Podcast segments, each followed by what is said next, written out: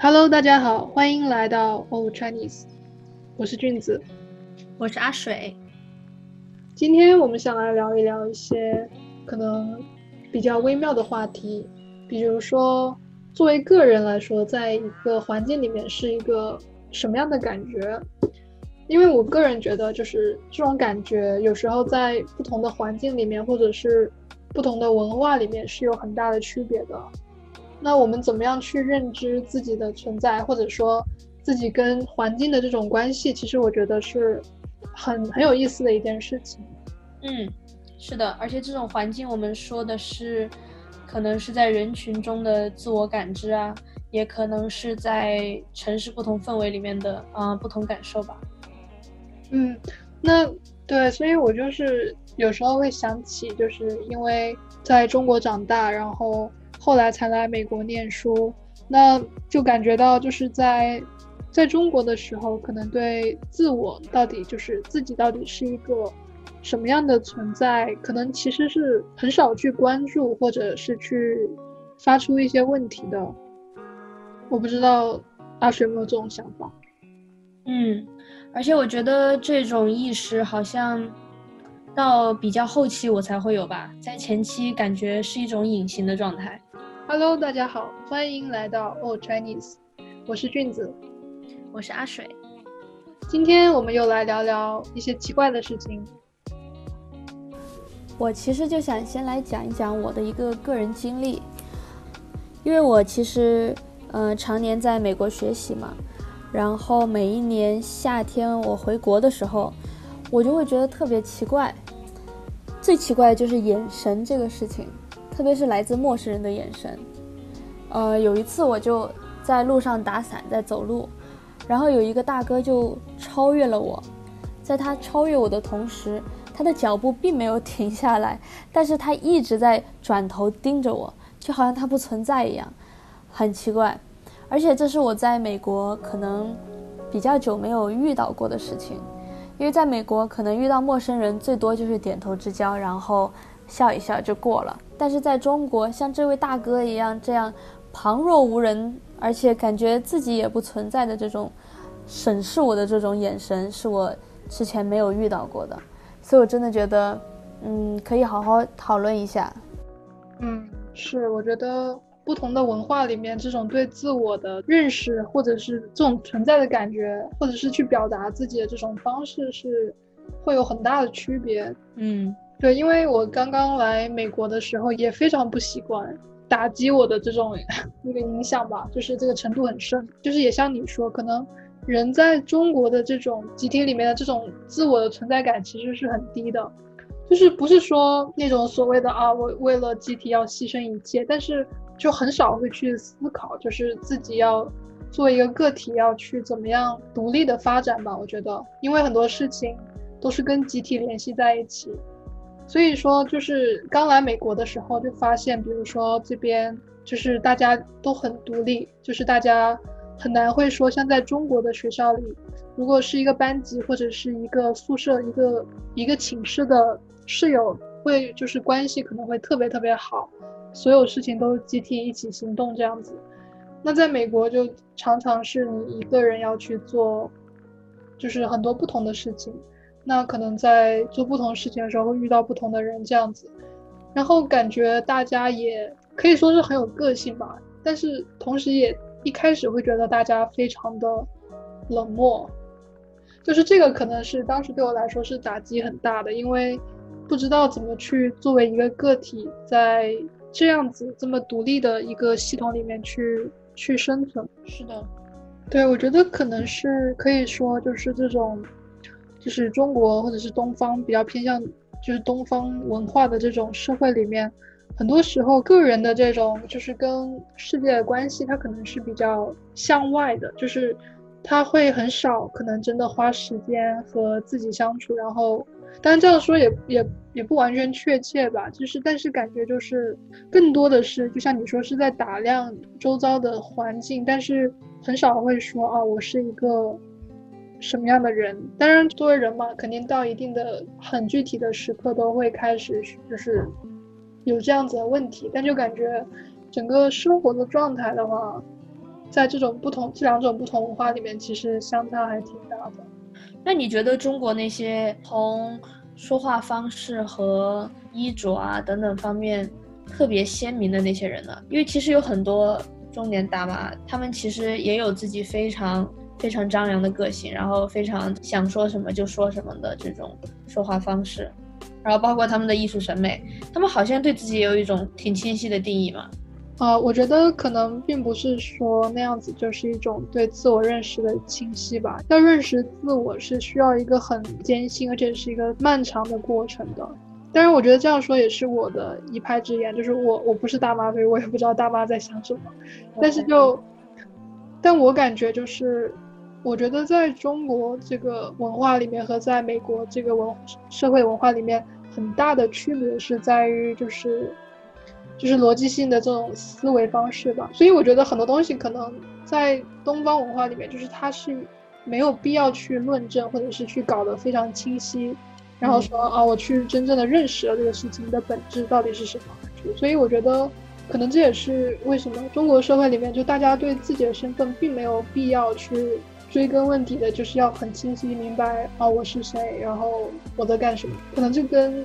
文化，然后还有教育啊，还有一些。别的具体的，我觉得社会上的方面都是有关联的。嗯，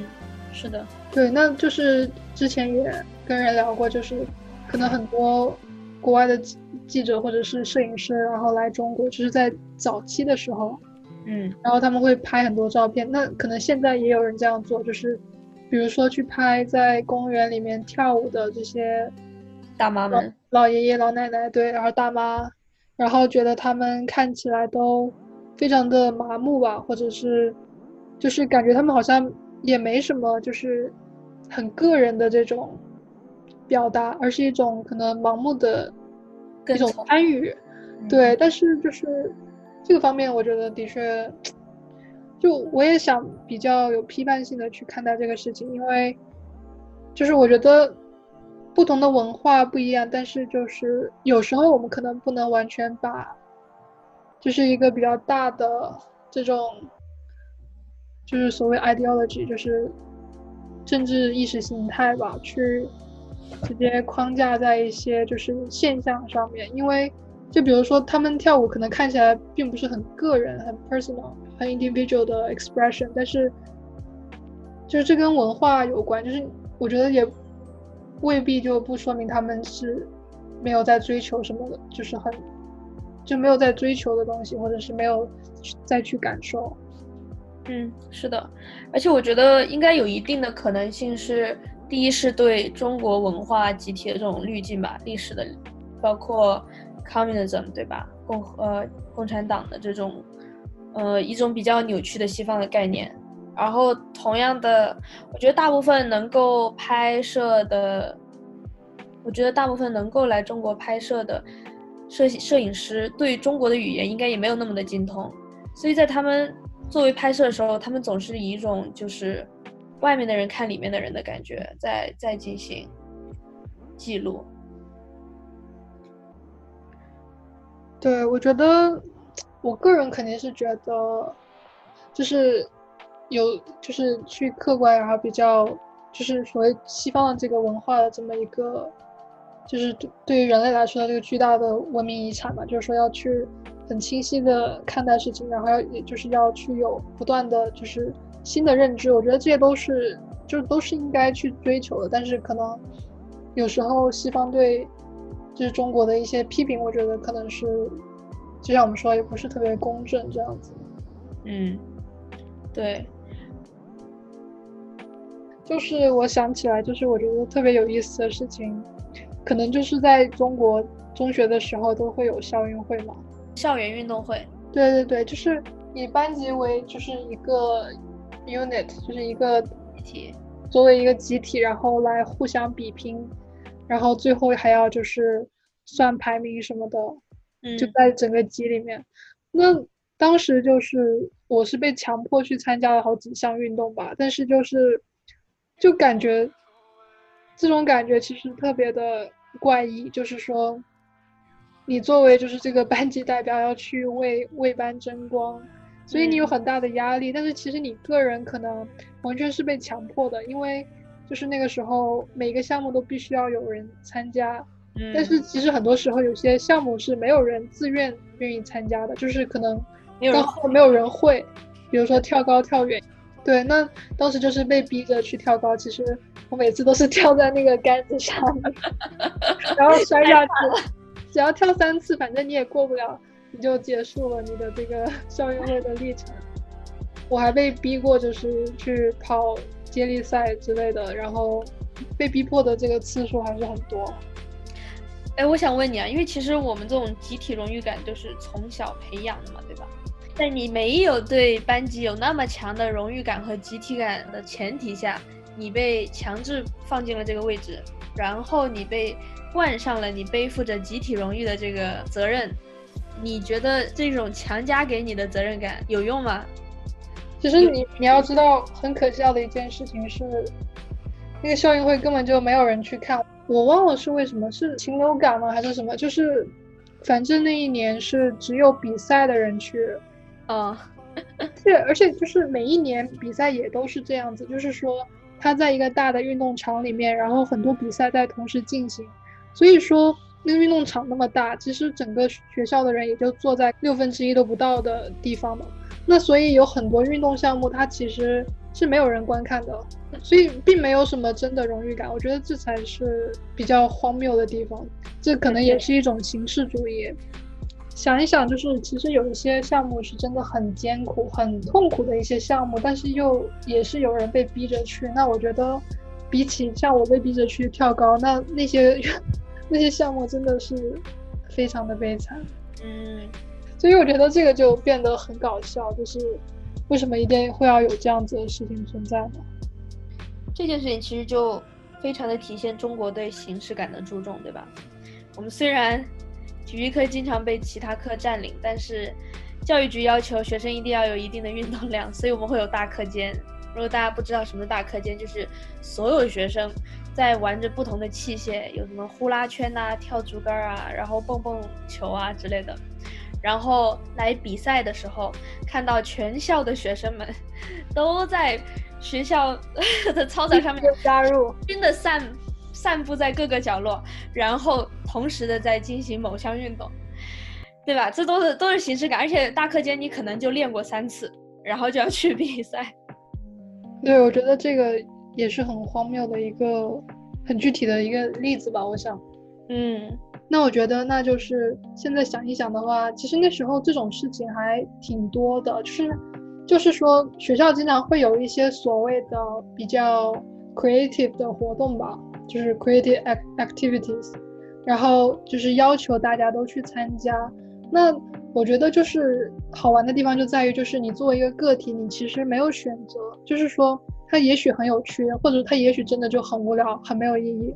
但是不管怎么样，你都要参与其中。就我觉得，包括像眼保健操，其实也有很多人在质疑这个东西到底对眼睛有没有好处。当然了，我觉得。肯定也有人说它是有好处，因为它好像挺偏近，就是我我感觉它比较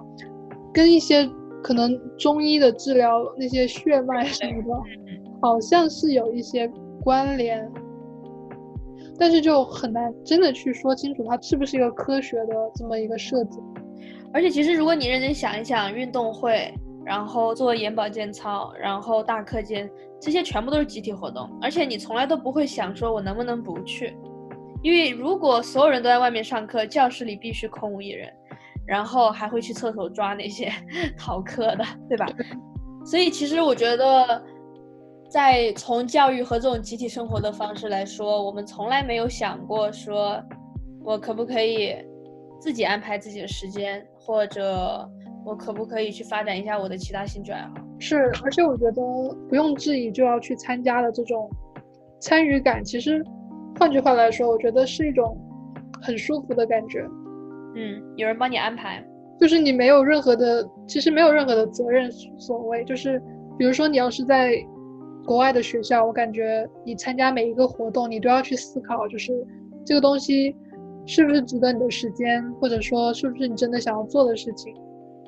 但是在在那个时候，我感觉就是每天做体操也好，或者是眼保健操，然后准备校运会，然后上体育课，然后还有一些别的事情，比如说就是可能学校有一些歌唱、合唱比赛什么的，就是这些东西它其实嗯也是一种很充实的安排吧。虽然说想起来会觉得很搞笑，但是对我觉得是这样子。嗯，我觉得我可以理解这种心安。因为如果所有人都在做一样的事情，那你可能就不需要去想说有没有谁做了我没有做的事情。大家一般想的都是谁能在这件事情上面做到极致，谁能在合唱比赛当领唱，谁能在学习的时候能顺便当上学习委员，就是帮大家收收作业，然后成绩比较优秀的人。大家都在想说，那既然都在同样的跑道里，那就只能看谁跑比较前面。但是我觉得。当时我在国内的时候就有种看不到头的感觉，我觉得我没有办法跑到前面。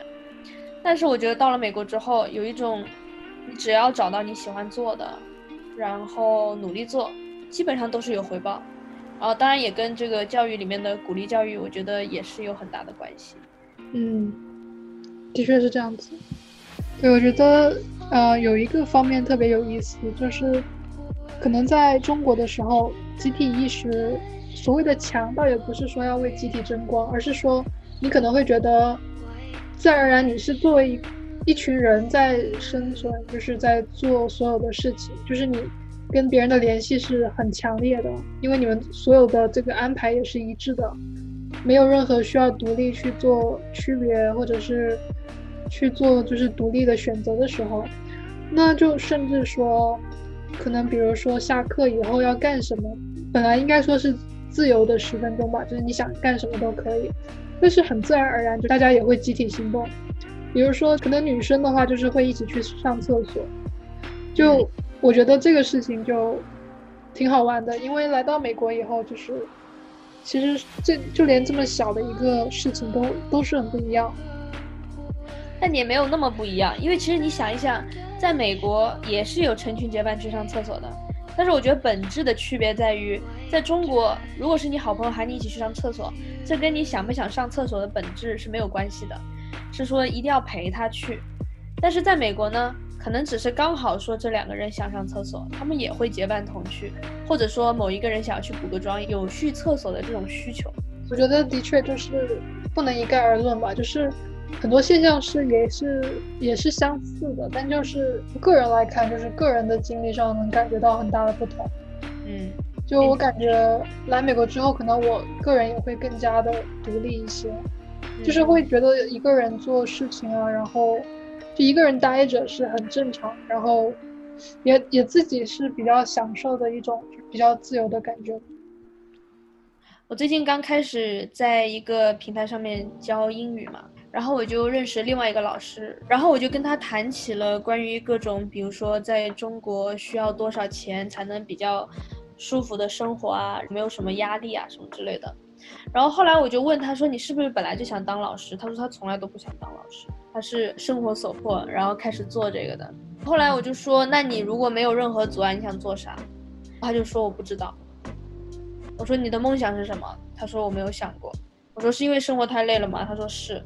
然后我就想到说，我可以跟他说，其实你完全可以就是去想一想你想做什么，然后不要被现实束缚什么之类的。但是我又觉得有种站着说话不腰疼的感觉。啊，其实在中国很多时候，我们对别人进行这种价值评判的时候，我们总是会说，你真的没有时间吗？你每天要是睡觉之前几十分钟想一想自己要干什么，或者学一学自己喜欢的东西，对吧？我们经常听到这种话，但是。从美国人的角度上来说，他们就会觉得说，就是没有时间。这种时间不是说 physical 的时间，是不是有那十分钟给你来好好来想一想，或者说练习一下你喜欢的书法或者什么之类的，而是说在这么多事情发生之后，你没有那种 mentality，你精神上面是已经没有空闲可以再去做这件事情。包括很多事情回顾，就说如果这件事情再来一次，我觉得我也不可能做，就是因为就是。有那么一些人情味和这种考量进去吧，而不是中国那种特别苛的，对，特别苛刻的说，你难道海绵里的水真的挤不出来了吗？是，我是我也是觉得可能因为可能我自己的父母就是有时候也会说这样子的话，就是，但我我现在特别是跟美国这种思维方式比较以后，我感觉这个真的可能是比较有中国特色的这种思维方式吧，就是说他会觉得。如果说你是要尽力，那你是不是真的尽力了？就是有一种寒窗苦读，就是觉得你作为一个人，你就是得去吃得苦中苦，方为人上人。你必须要去有这么一个吃苦的精神，你才能够说是被认同，或者说是在道德意义上来说是可以被赞扬的这么一个存在。嗯，因为我也在美国有一些朋友，我又觉得他们可能是真的。就是从小的这种环境，他们也比较懒散，就他们的文化，可能当然也要看美国不同的地方吧，就是也有不同的文化，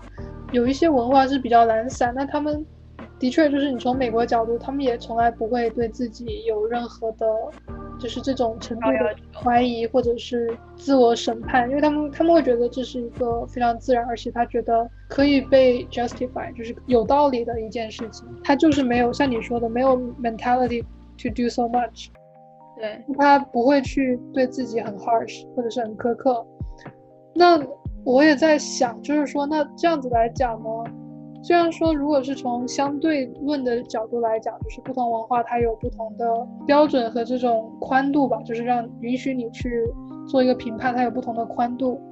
但是假设这个世界非常的残酷，大家都在比赛，那你的确也可以看，就说，哦，为什么印度人现在？就是在美国五大五大公司，就是的那个 CEO，其实都是印印度裔的人。就是这些，其实你也可以看出，就是你要是真的要去比较，其实不同的文化，然后他们不同的价值观，其实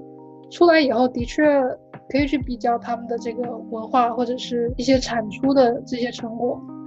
那你之前说，就是你不你觉得你不应该去跟他说啊？难道你真的不该想想你有没有梦想？说实在，我。我觉得在美国也是，就是在美国也有很多人，他会决定，就是说这种东西对他来说其实是很不实在、很不靠谱的一个对一个方式，就是他都不会愿意参与到这样的对对话里面。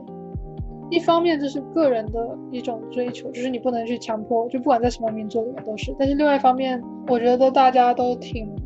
挺不容易的，就是为了生存，就生存就已经很不容易了。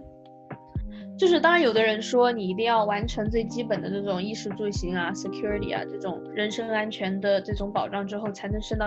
就是比较高的这种精神境界。那有的人也会说，你可以住在农村，也有诗和远方啊，对吧？或者你就在远方。我知道有这种不同的想法，但是很现实的就是为了 pay bills，为了交你这些账单，累到每天回家就只想躺在床上的时候，你不能去要求人家说我要想自己的生活。可能也在某种层面来讲，是一种 privilege，是一种特权，就是并不是所有人都有能力去问这样的问题。嗯，所以听起来有点伤心吧？但是我我确实最后没有跟他说这句话。但是我觉得就是要说关于这个道德批判的话，我觉得在中国的确是比较程度是比较严重的吧，就是是大家很习以为常的一种参与到别人事情里面的这种一种姿态，我觉得。对，而且我觉得说回到集体感，就是你会发现他们每次评判大家很大一点，就是为什么别人不这样，就你这样？为什么别人都那样，你就不能那样，对吧？总是会觉得说，因为所有人都在做，或者大部分的人都在做，所以他就是正确的，所以也是比较根深蒂固吧。我觉得这种思维模式也跟我们生活方式很像。关键是我觉得道德评评判的问题在于。这个道德标准它并不是就是唯一的，就是这个道德标准说白了也都是就是人定的，是这种世俗里面的一些规范而已。那如果说你去要求就是所有人都要这么做，那它其实就是说白了就是一种教条吧。而且你给就是这种在一个社会里面，如果道德评判成为了所有人行为的准则，那其实就是给。个体是一种很强大的压力，要去所谓的遵从，就是这个集体的、集体的这种道德标准。而且，其实这种道德标准很大程度上，它的存在是因为为了好管理，或者说我觉得跟人的意识有关系吧。我们总是想要在事情里面找规律，或者找最正确的那种方式，所以很多时候，嗯，我觉得很多想法是很难自证是正确的吧。只不过是说是，呃，在运作了这么久之后，表示它确实是可以继续往下，它可以继续，对，它可以自圆其说。当然，这自圆其说可能也不是一个特别理性的自圆其说。嗯，对，对，我觉得，所以说，可能作为个体，我觉得能够去比较理性的、比较有逻辑性的这样去思考和判断，我觉得是对于我们来说，其实是有很大的帮助，对认知我们的生活或者是生活里发生的事情。嗯，好吧，那我们今天就这样吧。嗯，拜拜，拜拜。